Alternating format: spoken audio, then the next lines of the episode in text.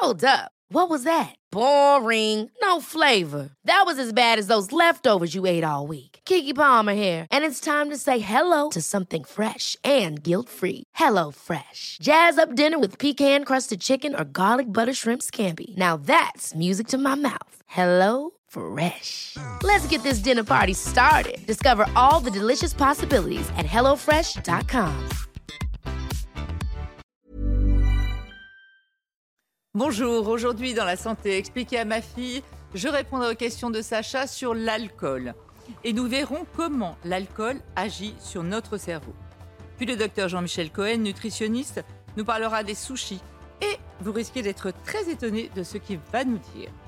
Enfin, le professeur Florian Ferreri, psychiatre, nous parlera du syndrome de l'imposteur. Vous savez, quand on ne se sent réellement à sa place nulle part.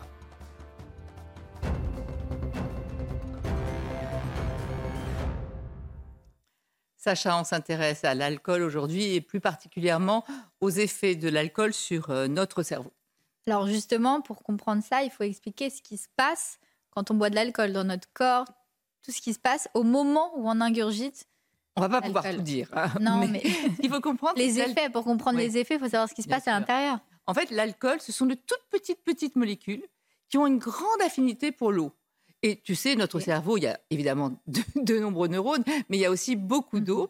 Et donc, on appelle d'ailleurs le cerveau une éponge à alcool pour te dire à quel point euh, le cerveau Donc, va ça va attirer directement dans le cerveau. D'accord. Euh, ce qu'on peut dire de l'alcool, c'est que c'est très rapidement, mais vraiment très rapidement, absorbé. En revanche, c'est très lentement éliminé. Alors très rapidement, c'est-à-dire? C'est-à-dire qu'en cinq minutes, par exemple, si vous êtes à jeun, en cinq minutes, vous pouvez déjà ressentir les effets sur le cerveau. Euh, et on peut dire que le pic d'alcoolémie maximum, il survient 45 minutes après l'ingestion d'alcool. En revanche, il est très lentement éliminé. Il faut à peu près une heure pour un homme et une heure et demie pour une femme pour éliminer un verre de vin. Tu vois comme on le voit là? Euh, juste pour un verre de vin, Mais on va pourquoi il y a une différence homme-femme sur ça alors, il y a déjà une différence de corpulence, mais c'est surtout qu'en fait, chez les femmes, il y a moins de quantité d'eau, donc ça va être plus Ah, concentré, d'accord. et donc ça va être plus lentement éliminé. Après, ce qui fait surtout varier et l'élimination et le, le- le pic, c'est la quantité d'alcool. Bien Parce que c'est OK, homme-femme, la corpulence, etc. Mais c'est surtout combien on boit de verre. Bien sûr. Alors, quand on parle de- de d'alcool en santé, on parle d'unité d'alcool. Ok. m'explique. Ouais.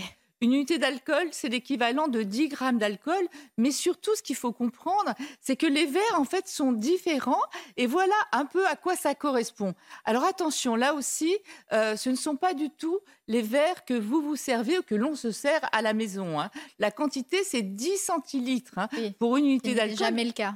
Ce qui est jamais, enfin, ce qui est le cas dans les restaurants. Il y a même quelques restaurants, restaurants. maintenant qui mettent une petite euh, D'accord. marque sur le verre Ouais. pour pas dépasser 10 centilitres. Euh, donc c'est l'équivalent. Évidemment, plus les degrés seront élevés, plus la quantité sera petite hein, pour le degré d'alcool. Mais c'est pas ça. Ce qui est surtout important, c'est de bien comprendre qu'un verre d'alcool, ça correspond à une alcoolémie, donc euh, le taux d'alcool dans le sang, de 0,2 grammes par litre. Et on le sait, pour les jeunes conducteurs, il ne faut pas dépasser, sinon à 0,2 grammes par litre, vous êtes déjà hors la loi, entre Donc ça guillemets. équivaut à un, verre. Un verre. D'accord. Et deux verres, 0,4 grammes. Pour les donc- conducteurs. Donc pour les euh, conducteurs aguerris, il ne faut pas dépasser D'accord. 0,5. De- On parle de, de verre bistrot, hein, donc euh, tout petit. Et donc ça, il faut vraiment garder en tête que bah, déjà, déjà, le mieux quand on conduit, c'est zéro. hein. ouais. Mais quand vous conduisez, sachez que déjà un verre, vous êtes à 0,2 grammes et deux verres, vous êtes déjà à 0,4 grammes par litre. Ça, c'est pour la conduite. Mais en temps normal, est-ce qu'il y a aussi une dose, je dirais, à, à pas dépasser Une dose à partir de laquelle c'est- c'est plus dangereux Oui, alors les nouvelles recommandations, c'est pas une recommandation de boire, hein, c'est c'est limite pour qu'il n'y ait pas Des repères. hein, Voilà, des repères ouais. pour qu'il n'y ait pas d'effet sur la santé. Pas d'effet du tout ou... Si, il y en aura, mais moins d'effets sur la santé. effets. Pour limiter les effets sur la santé, c'est vraiment maximum deux verres par jour et pas tous les jours. Ce qui veut dire que euh, il faut le laisser dans la semaine. On peut, on peut se dire cinq jours à deux verres. Attention, c'est pas dix verres d'un seul coup, hein, parce que là, on a les effets négatifs sur la santé et sur le cerveau. On va y revenir. Ah oui, c'est ça. c'est vraiment C'est voilà, espacé. espacé. Deux verres par jour et pas tous les jours. D'accord, mais ça, c'est pour les hommes, les femmes en, en règle générale. Ouais. Pour les femmes enceintes, on sait que c'est zéro alcool. Pourquoi? Alors, euh, tu sais, je t'ai dit que l'alcool, ce sont de toutes petites, petites molécules. Ces Oui. toutes petites molécules, elles vont passer partout, elles vont évidemment aller dans le sang et elles vont diffuser dans le sang du cordon pour aller vers le D'accord. fœtus. Or, le fœtus... Ah, donc l'alcool va jusqu'au. Bien sûr, mais complètement. Et donc, et le fœtus, par définition, son système nerveux n'est pas fait. enfin, il est en plein développement, donc il va avoir des molécules partout, et notamment au niveau du cerveau. Et ça va entraîner une maladie que l'on appelle le syndrome d'alcoolisation fétale, le SAF, et qui peut être entraîner des dégâts irréversibles Et sur l'apprentissage, sur le euh, comportement, sur le développement. Donc c'est zéro alcool quand on est enceinte. J'en profite pour dire que pour l'allaitement, c'est pareil. Comme les molécules elles sont toutes petites et elles vont partout, les femmes qui donnent la tétée, euh, Oui, c'est pareil, ça diffuse pareil, ça va aller aussi. Donc vous allez alcooliser votre nourrisson. Donc c'est zéro alcool aussi. Ok, et je reviens à la population du coup générale. Qu'est-ce que ça a comme impact sur le cerveau de... Tu dis que ça va directement dans le cerveau, mais concrètement, ça fait quoi sur le cerveau? Alors sur le cerveau, ça va avoir beaucoup d'effets, un petit peu partout, hein, mais euh, on va avoir principalement des zones qui, qui vont entraîner des troubles du comportement que l'on va voir tout de suite. Tu vois, la zone à l'avant, c'est ce qu'on appelle le cortex frontal. C'est ce contexte frontal, c'est ce qui te permet de vivre en société, de garder ton self-control, Ah oui. de pas t'énerver, de pas danser sur les tables, de pas dire des gros mots, etc. Et bien là, il va être complètement désinhibé, et donc tu vas faire Ah, n'importe donc quoi. un vrai, c'est un vrai impact sur le cerveau qui Eh oui. fait que le comportement est modifié. On voit bien que les gens qui boivent n'ont pas le même comportement. Oui, mais on pourrait se dire que c'est pas directement lié au cerveau. C'est mais directement. Ensuite, il y a le système limbique. Le système limbique, c'est un système où va être sécrétée la dopamine, une hormone du plaisir, Mhm. etc. C'est dans ce système que va se créer la dépendance à l'alcool. Tu sais que plus tu bois, plus tu, plus tu bois. Donc, euh, il y a une vraie dépendance. C'est une vraie drogue, hein, l'alcool. Il y a une vraie dépendance. C'est à ce niveau-là que ça se D'accord. passe. Ensuite, l'hippocampe, que tu vois là à gauche. Là, c'est la zone de la mémoire. Et on sait très bien que quand on a bu, Il y a des problèmes de on mémoire. ne se souvient pas de ce qu'on a Donc fait. ça agit sur la zone de la mémoire Voilà. et c'est pour ça que ça. ça- Donc, il y a des pertes de mémoire, il y a même des blackouts totaux où on ne se souvient plus du tout ce qu'on a fait la veille au soir quand on a trop bu. D'accord. Ou la journée, si c'est la journée. Bien. la journée, ouais. Ensuite, le cervelet, tu vois, c'est la petite zone que l'on voit là, hein, comme un petit mini-cerveau, un cervelet en dessous. Eh bien là, c'est la zone de l'équilibre. Eh bien, quand tu as trop bu, tu vas tituber, tu vas, tu vas plus marcher droit. Il y en a même qui tombent. hein, on voit bien dans la rue euh, certaines personnes euh, euh, qui tombent. Voilà pour les principaux effets. Attention, ça agit sur tout, hein, mais voilà les principales zones qui sont touchées et qui entraînent des effets. Et chez les jeunes, c'est encore pire, parce qu'en fait, les- bah, le cerveau, il n'acquiert sa maturité que vers 23-24 ans. Donc, chez les jeunes, les ados, etc., le cerveau, il est en pleine maturation. Et donc, surtout qu'on le connaît, le binge drinking, tu sais, boire beaucoup Ah bah dans, maintenant, dans oui, des petites ouais, durées, euh, de courtes durées, Ouais. et bien là, ça peut avoir des dégâts irréversibles sur le cerveau, avec des troubles de l'apprentissage, des troubles du comportement, qui resteront toute la vie. hein. Donc, il faut vraiment faire attention chez les jeunes. Donc là, on a vu les impacts que l'alcool a sur euh, le cerveau. Il y a aussi d'autres euh, conséquences sur le sommeil, sur, sur le poids, des choses plus à court terme. Ouais. Qu'est-ce que ça va Sur quoi ça va agir l'alcool à court terme? Alors déjà, il faut bien comprendre que bien souvent, on va boire pour se détendre. Bah oui. Oui. Eh ben, vrai, ça détend. non, en fait, après, ça tend. Les gens pensent au début que c'est un peu antidépresseur, mais en fait, c'est un dépresseur. C'est le contraire. Ça va tout ralentir, toutes les réactions vont être ralenties. Donc, En fonction de la quantité, dans mais au début, c'est. Oui, oui. Oui, Au début, on a l'impression que. Après, tu m'as parlé de Euh, le sommeil. du sommeil. C'est vrai qu'on s'endort plus facilement, plus rapidement Hmm. quand on a bu. Ah oui, on peut s'endormir même partout. Oui, il y en a même qui s'endorment sur les tables. Ouais. Mais en revanche, le sommeil sera de mauvaise qualité. Après, il y a une chose aussi euh, à laquelle on ne pense pas, c'est le poids. Pourtant, ça pourrait être un bon argument pour pas boire, pour tous ceux qui veulent faire attention à leur poids. L'alcool, ça fait grossir. Ah oui. Euh, là, on vous a mis euh, les, les boissons les moins caloriques, parce qu'après, ça peut monter dans des nombres de calories Ah oui, incroyables. avec des, des cocktails et, et Voilà. autres. Tu vois, vin blanc sec ou champagne. Encore une fois, là, c'est pour euh, Donc le champagne, c'est le moins calorique. moins calorique, 80 calories. Après, vin rouge, 85. Le rosé, un peu plus calorique que le rouge et le blanc. Ah ça, ouais, ok. Voilà. Euh, Et après, le spritz, euh, l'été. euh, et le spritz, on, a- on a mis ça parce que 120 c'était la boisson. Voilà. Et après, pina colada et autres, là, Oui, on tous les cocktails, toutes les choses avec du Donc, sucre, il faut y penser. Voilà, il y a des calories dans l'alcool. D'accord. Et puis à court terme, là, on a vu euh, sommeil, calories, Libido. libido. Libido.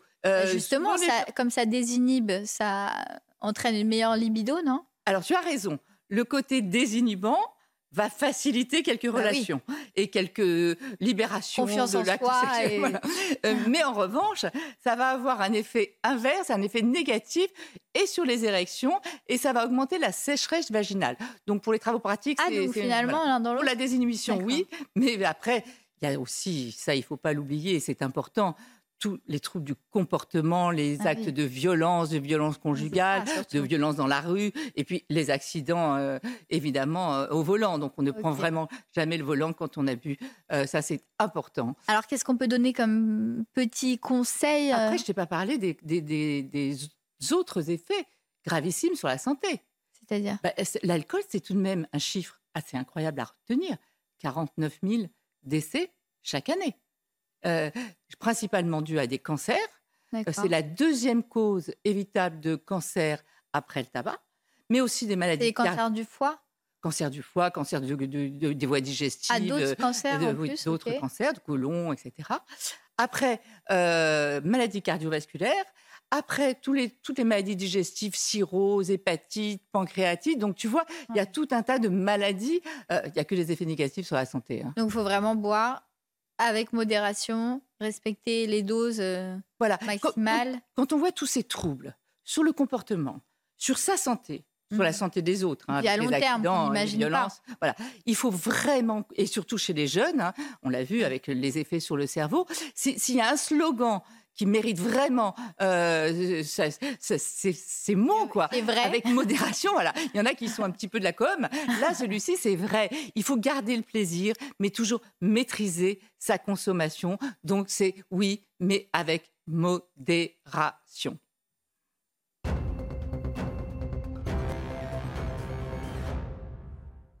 Docteur Jean-Michel Cohen, je rappelle que vous êtes médecin, médecin nutritionniste, et aujourd'hui, on s'intéresse au sushi. Mais euh, nous sommes les plus gros consommateurs européens de sushi? Oui, les Français sont devenus les plus gros consommateurs européens de Ils sont sushiphiles. Oui, oui, totalement. Euh, vous avez les chiffres. 22% des, des Français en consomment au moins une fois par mois. C'est un produit qui a vraiment la faveur du public. Mais pourquoi cet euh, engouement pour les sushis? Parce que c'est, on les livre facilement Parce que Non, il y a eu plein de facteurs. Il y a d'abord le goût de l'exotisme en termes d'alimentation, ça fait varier les goûts. La deuxième chose, c'est que c'est une alimentation qui a une allure saine, on en parlera plus tard. Et la troisième ah, chose, quand vous dites une allure saine, ça veut dire que ça n'est pas tout à fait. Ben oui, c'est ça. Et la troisième chose, c'est que c'est quand même très pratique à manger. C'est-à-dire, on n'a pas besoin de mettre la table, de préparer des tas de choses. Ça se mange dans un couvert avec deux baguettes euh, Mm. ou bien une fourchette et un couteau pour les moins habiles. Déjà petite définition. C'est quoi un Oui, sushi? un sushi, à la base, le vrai sushi, c'est simplement l'assemblage entre du riz vinaigré et un poisson. Euh, les Japonais prennent des poissons compliqués, des poissons d'eau douce que nous, nous ne consommons pas beaucoup. Ici en France, c'est concentré autour de 3-4 On poissons qui sont des poissons traditionnels, saumon, thon et quelques poissons blancs. Après, il y a quoi les maquis? Alors après, vous pouvez faire des maquis. Alors c'est presque un sushi, sauf que le poisson est enfermé à l'intérieur du riz et il est enrobé, l'ensemble est enrobé par une feuille d'algue intéressante qui contient de l'algue, pas calorique du tout d'ailleurs. D'accord. Bah, justement, en termes de calories, euh, c'est vrai que je pense qu'aussi un des, des- des succès euh, des sushis, c'est le fait de se dire tiens, ça c'est régime. Exactement. C'est Bah, régime ou c'est pas régime? Alors, c'est entre les deux. Les valeurs moyennes en termes caloriques, après je vous détaillerai l'ensemble, c'est qu'un sushi, on compte pour environ 30 grammes, c'est 40 à 70 calories selon sa composition. Le maki, vous savez, le, le riz avec la feuille d'algue, c'est un peu moins. Souvent, il est un peu moins gros, il fait 25 grammes, il est 35 à 50 calories. La ration, en général, c'est 8 à 12 pour les sushis et euh, 14 à 16 pour les. D'accord. Donc, ça représente quand même un volume énergétique. Ouais. Sur le plan de la composition, c'est pas complètement, c'est pas ça inintéressant. comme ça, donc euh, il n'y a Voilà, pas de ça sentiment de satiété, il a pas de. Alors, il y a deux problèmes là-dedans. Premier problème, le riz vinaigré. Un riz vinaigré, c'est un riz à la base qui est sucré et qu'on a laissé fermenter parce que le vinaigre de riz euh, va euh, consommer en quelque sorte le sucre, Ouais. puisque c'est ça le processus de la fermentation. Alors, il va enlever un peu le sucre du riz, mais quelque part, on a quand même mis du sucre, en moyenne 7 grammes pour 100 grammes, ce qui fait que c'est une ration finalement Ah oui, relativement importante. vous voyez un petit bol de riz blanc vapeur, juste le riz, 110 calories. Et quand vous prenez le riz vinaigré, vous poussez à 185 calories à cause de l'adjonction en Alors, sucre. 185 plus euh, les 6, 8 ou 10 qu'on a mangé avant, ça fait Alors, déjà il y a quand le même... poisson en plus, simplement. Mais si on ne met pas en général 100 grammes de poisson, il y en a 60. On arrive à 120 calories de plus et on arrive grosso modo à 300-350 calories. Alors, bien sûr, ça dépend de la quantité à chaque fois. Sur le plan nutritionnel, c'est bien.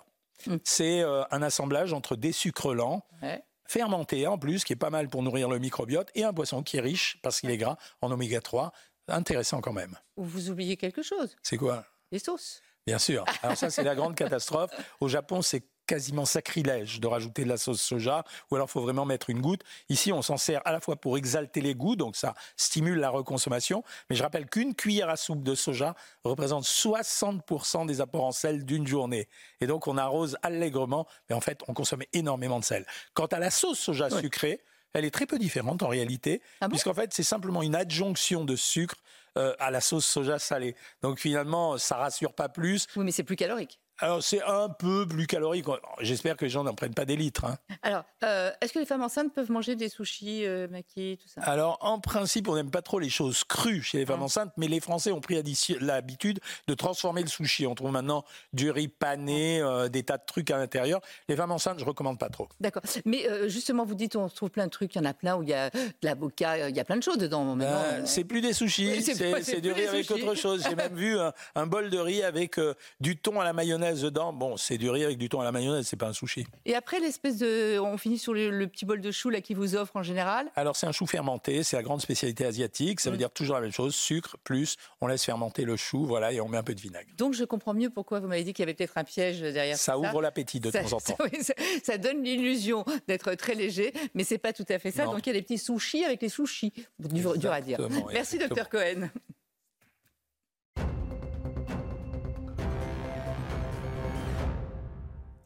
Professeur Florian Ferreri, je rappelle que vous êtes psychiatre à l'hôpital Saint-Antoine. Et aujourd'hui, on va parler du syndrome de l'imposteur. Mais tout d'abord, on va parler de votre, j'allais dire de votre livre, non, de votre euh, box. Ça s'appelle la box euh, déstressée, euh, que vous avez coécrit avec Anne-Isabelle Lucas. Exactement. Voilà. Racontez-nous ce qu'il y a dans cette box. Alors cette box est un, un ensemble de solutions contre le stress et les facteurs stressants de la vie et toutes les préoccupations qu'on peut avoir. Donc, ça va intéresser tout le monde. Ah bah, je pense qu'un un grand nombre de personnes peuvent bénéficier de cette box. Donc, on va, on va le dire, hein, dedans, il y a euh, tous vos conseils, bien sûr, et puis il y a des petits carnets, enfin, il y a tout un tas de choses dans cette box. Et, et il y a plusieurs chapitres. Il y en a un sur le complotisme, il y en a un sur la procrastination. Et aujourd'hui, on va s'intéresser à celui sur les imposteurs. On a tous eu, à un moment, vécu une situation où on s'est senti un peu un imposteur. Mais là, vous nous parlez du véritable syndrome de l'imposteur, c'est quoi? Alors c'est très vrai, Brigitte, on a tous senti des, des situations dans lesquelles on ne se sentait pas à sa place ou qu'on ne méritait pas. Mais vraiment, le syndrome de l'imposteur, c'est la personne qui doute de façon chronique, qui a la, la préoccupation de, de ne pas être à sa place et de ne pas mériter ce qui lui arrive, Mm. alors qu'elle a les compétences pour être à cette place-là. Ça entraîne des complications importantes. Et euh, pourquoi imposteur Parce qu'ils ont peur d'être démasqués. Ils ont peur qu'on découvre qu'ils ne sont pas à leur place Et donc, ils vivent dans l'angoisse en permanence. angoisse permanente de prouver leurs compétences, de réussir, de ne pas être à la hauteur. Donc c'est une vraie souffrance, hein, c'est terrible. Dites-moi au féminin, on dit quoi? Impostrice On dit quoi? Ah, J'ai pas pensé à ça. Mais par contre, il y a beaucoup de femmes qui sont touchées. Il y a beaucoup de femmes aussi. ouais. il n'y a pas, y a pas de féminin du nom, mais il y a beaucoup de femmes touchées. D'une manière générale, l'anxiété touche un peu plus les femmes que les hommes. Ouais. Donc elles sont particulièrement touchées. En plus, la société n'a pas tendance à valoriser toujours les femmes, donc c'est des fois plus difficile pour elles. Donc on va repérer quand même, euh, donner quelques pistes Oui. pour ceux qui se demandent. Bah, un doute envers ses compétences, c'est-à-dire qu'on a les qualités, on a les compétences, voire on a les diplômes, et pourtant on s'estime pas à sa place. Ouais. Toujours à penser que l'autre va mieux faire, qu'il faut prendre conseil, qu'on n'est pas capable d'être autonome. La tendance à minimiser ses réalisations. Ça, c'est on, on réussit des choses, on les fait bien, on les présente, on- on doit normalement euh, récupérer le bénéfice de tout ça, et on va dire, bah, c'est peut-être la chance, c'est peut-être pas si important, c'était facile. Donc là, c'est- quand même dommage. On se dévalorise en fait en permanence. Exactement, exactement. Mm. La peur d'être découvert, c'est ce que j'évoquais un petit peu, c'est on se dit, ben, on est là, mais on a presque du bol d'y être. On a l'impression on d'être un fraudeur, quoi. Exactement. Et ça, un c'est tricheur, un fraudeur. c'est dur parce qu'en plus, Ah. déjà qu'on n'a pas forcément une bonne estime de soi, si on craint d'être démasqué, c'est Mm. compliqué. Et est-ce qu'il y a des profils particuliers euh, Alors tout peut se voir. Et oui, il y a des personnes un peu timides, réservées, mais on va voir qu'il y a plusieurs types Mm. d'imposteurs et, et c'est vraiment très hétérogène et tout le monde peut être un petit peu touché Mm. par cette imposture. Alors le perfectionniste, on se doute bien que Le perfectionniste, c'est oui, c'est la personne qui veut euh, que ça soit vraiment parfait avant de faire quelque chose, mais la perfection, bah, c'est aussi la mère de tous les vies. C'est-à-dire qu'au final, on n'arrive pas à produire quelque chose. On, est, on attend le mieux, le mieux toujours à le mieux avoir une le meilleure. bien. Exactement. Le super-héros, alors. les- Alors le super-héros, c'est la, la personne qui se challenge en permanence. Alors elle réussit des choses, elle, elle sait qu'elle réussit, mais ça- elle n'est pas satisfaite par ça. Mm. Elle va aller toujours à l'étape d'après, l'étape d'après. Et cette course au succès, à la réussite, au projet quand même euh, très ambitieux, font qu'ils vont se confronter quand même à des échecs parfois. Le solitaire. Le solitaire, c'est la personne qui veut réussir, mais absolument par elle-même. Prend pas de conseils, veut pas s'appuyer sur les autres. Et donc, ça a une débauche d'énergie énorme. Et au final, bah, on n'arrive pas euh, on arrive à projet. burn-out, j'imagine. Il y a du burn-out et puis on n'arrive pas aux objectifs qu'on s'est fixés Mm. parce que c'est rare de réussir tout seul dans la vie quand même. Mm. Le surdoué. Ah ouais, c'est bizarre qu'on le trouve dans le centre Ouais. de l'imposteur. Le surdoué, c'est la personne qui a toujours été facile. C'est-à-dire qu'elle a, euh, à l'école, c'était facile, elle travaillait très peu de temps, en quelques minutes, elle avait compris, pas Mm. besoin de fournir beaucoup d'efforts. Et quand à un moment donné dans la vie, on a besoin de fournir un petit peu plus, et ça peut arriver, là, la personne se sent en difficulté, Ouais. n'a pas l'habitude, Et Et je, pense je qu'elle a pense à plus, là. quelques personnes maintenant. Eh oui, il y en a. elle est facile, oui. Et l'expert, donc? L'expert, c'est une imposture un peu différente. Mm. C'est- la personne qui a des grosses connaissances théoriques, donc qui peut expliquer telle ou telle chose euh, stratégique, qui peut faire, mais qui n'a pas l'expérience de terrain ou qui ne- n'a pas fait, et à un moment donné peut se retrouver en décalage entre toutes ces connaissances encyclopédiques et le fait qu'en pratico-pratique, bah, il n'y a pas d'expérience. Mais ce qui nous intéresse pour ceux qui se reconnaissent dans ce qu'on vient de dire, c'est qu'est-ce qu'on fait? On consulte, on va pas les consulter en disant je pense que je suis un imposteur, euh, qu'est-ce que je peux faire Ah Oui, alors ça, ils ne le feront pas en plus. Oui. C'est euh, déjà savoir que ça existe et identifier. C'est savoir reconnaître euh, ses succès. hein, de faire sa liste des succès et des gratifications qu'on peut noter sur une feuille, c'est euh, important. Mm. De ne pas minimiser ses succès. Mm. Et peut-être d'en parler quand on se dit oui, je suis pas à ma place, c'est pas, c'est pas mon Mm. rôle de faire ça, d'en parler aux amis. Et si ça dépasse et si c'est handicapant, on refuse des promotions, on a tendance à se saborder. Là, il faut quand même consulter, ça peut être utile. Oui, ou alors il faut acheter la petite box. Ou il faut acheter Parce que box. dessus, il y a tous les petits conseils, justement, pour ne pas se Exactement. Il y a la saborder. méthode anti-imposture. Merci beaucoup, prof- professeur Ferreri. Merci à vous de nous avoir suivis et restez en notre compagnie. L'info, c'est sur CNews.